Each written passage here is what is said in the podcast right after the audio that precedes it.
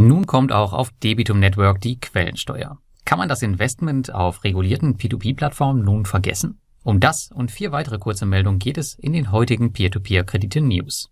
Darunter auch eine weitere Klarstellung zur Quellensteuer von Twino, die dynamische Diversifizierung bei Mintos, Robocash Platinum und den neuen Autoinvest auf Landex. Drei kurze Dinge noch, die von euch von Interesse sein können, bevor es mit den News losgeht. Erstens. In der letzten Woche gab es das erste Independent Supervisory Board von Peerberry. Eine kurze schriftliche Zusammenfassung über das Meeting findet ihr im Telegram-Kanal. Der Link dazu ist in den Shownotes. Zweitens. Ende dieser Woche sollen voraussichtlich 300 neue Scooter auf Bullride zur Verfügung stehen, die nach Schweden ausgeliefert werden. Eine Info bekommt ihr auch hier vorab bei Telegram auf Smartphone. Und drittens, die 50. Folge des P2P Café steht an. Hier werden Thomas und ich auf eure Fragen eingehen, egal welches Thema oder wie kritisch. Du kannst deine Frage anonym in Slido stellen, den Link dazu findest du ebenfalls in den Shownotes. Und jetzt geht's ab zu den News. Und hier möchte ich heute zwei Slots nutzen, um das Thema Quellensteuer nochmal weiter zu beleuchten. Denn auch Debitum Network hat nun angekündigt, dass man mit der Regulierung quellensteuerpflichtig wird. Erst war die klare Aussage mir gegenüber, dass man aufgrund des Geschäftsmodells und des Lizenztyps wohl darum herumkommen würde. Dem ist nun leider nicht so. Aber was genau bedeutet das für Investoren von Debitum Network? Zunächst einmal betrifft das Ganze nur Privatinvestoren. Bist du also mit einem Gewerbe bei Debitum Network angemeldet, werden generell keine Quellensteuern einbehalten. Als Privatinvestor hast du jedoch die Möglichkeit, die Quellensteuer vollständig zu vermeiden, indem du erstens Debitum Network eine Ansässigkeitsbescheinigung vorlegst, wie beispielsweise die, die du in der FAQ auf meinem Blog findest. Zweitens, ein Dokument unterschreibst, welches Debitum Network digital auf der Plattform zur Verfügung stellen wird. Das ist bis jetzt noch nicht passiert. Und drittens, nicht in die neuen Apps, die Asset-Backed Securities investierst, was aber gleichbedeutend mit dem mittelfristigen Aus für dich als Investor auf Debitum Network enden wird.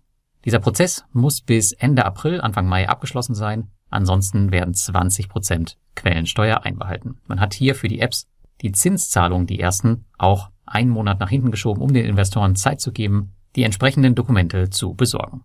Dieser Prozess muss alle fünf Jahre wiederholt werden. Für mich persönlich ist das kein Showstopper für Debitum Network, aber das müsst ihr natürlich für euch entscheiden. Und dann gab es auch eine weitere Klarstellung von Twino. Denn erst kam man ja hier mit einem Hammer für die Investoren um die Ecke. 20% Quellensteuer ohne Wenn und Aber. Aber auch hier ist man jetzt ein bisschen zurückgerudert, nachdem es massiv Kritik gab. Unter anderem von mir. Für euch habe ich die Aussagen jetzt einmal gegenübergestellt und zusammengefasst.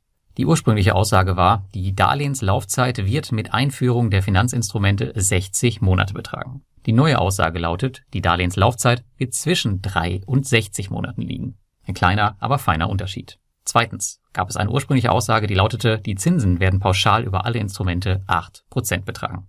Die neue Aussage lautet, die Zinsen können je nach Produkt unterschiedlich sein und hängen zudem von den Marktbedingungen ab.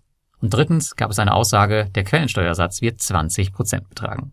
Der neuen Aussage nach wird man mit einer Ansässigkeitsbescheinigung den Steuersatz senken können. Laut offiziellem Steuerabkommen auf 10 Prozent. Zudem werden Gespräche mit der Regulierungsbehörde geführt, um die Steuer generell auf 3 bis 5 Prozent zu senken, ohne Pflicht auf eine Ansässigkeitsbescheinigung. Ja, Twino hat also gemerkt, dass man mit der ersten Benachrichtigung für eine Unruhe gesorgt hat, die man sich aktuell mit den Problemen in Russland tatsächlich nicht leisten kann. Die neuen Aussagen würden durchweg bessere Aussichten für uns Investoren bedeuten. Und in diesem Fall würde ich persönlich meine Gelder jetzt auch nicht abziehen. Das dritte Thema. Was ist eigentlich die dynamische Diversifizierung auf Mintos? Denn in der letzten Woche hat Mintos das neue Feature für individuelle automatische Strategien aktiviert. Das Ganze ist recht einfach zu verstehen. Bisher war es so, dass man bei den automatischen Strategien die Diversifizierung über Kreditgeber aktivieren konnte. Hier konnte jedoch die Situation eintreten, dass der Autoinvest nicht mehr investiert, weil nicht genug Angebot zur Verfügung stand. Das Ergebnis war, dass man oft manuell nachjustieren musste oder eben, wie ich es jetzt mache, einzelne Autoinvest anlegte. Dem möchte man nun entgegenwirken. Bei der dynamischen Diversifizierung wird nun die Verteilung täglich neu berechnet und sichergestellt, dass das Geld nach deinen Einstellungen investiert wird. Um nicht übergewichtet zu sein, wird es zudem eine maximale Obergrenze von 15 Prozent für einen Kreditgeber geben. Diese Änderung betrifft also nur Investoren, die individuelle Autoinvest laufen haben und auch mehrere Kreditgeber in einer Strategie. Und die Strategieberechnung gilt auch nur für alle kommenden Investments, natürlich nicht für die, die ihr aktuell schon im Portfolio habt. Wo wir gerade bei Kreditgebern sind, schaut unbedingt auch mal in das Risk Score Update rein. Das ist letzte Woche erschienen und hier gibt es einige interessante Informationen, die zuletzt hinzugefügt wurden. Den Link dazu findet ihr im Blogartikel. Die News Nummer 4. Es ging auch letzte Woche fröhlich weiter mit den Vorteilen für Robocash-Investoren. Dieses Mal wurden nicht die Zinsen erhöht, sondern es wurde am Loyalty Program geschraubt. Es gibt nun noch einmal 0,3% obendrauf mit dem neuen Platinum-Status. Dieser aktiviert sich ab einem Betrag von 50.000 Euro. Der maximale Zusatzbetrag, den ihr mit dem Loyalty-Level nun erreichen könnt, sind also 1,3%. Damit ist das Programm ein bisschen attraktiver als das von Peerberry, denn hier gibt es ab 40.000 Euro in Anführungsstrichen nur 1% obendrauf. Ich selbst habe aktuell meinen Zielwert bei Robocash erreicht, könnte mir aber vorstellen, langfristig auch diese Stufe zu nehmen.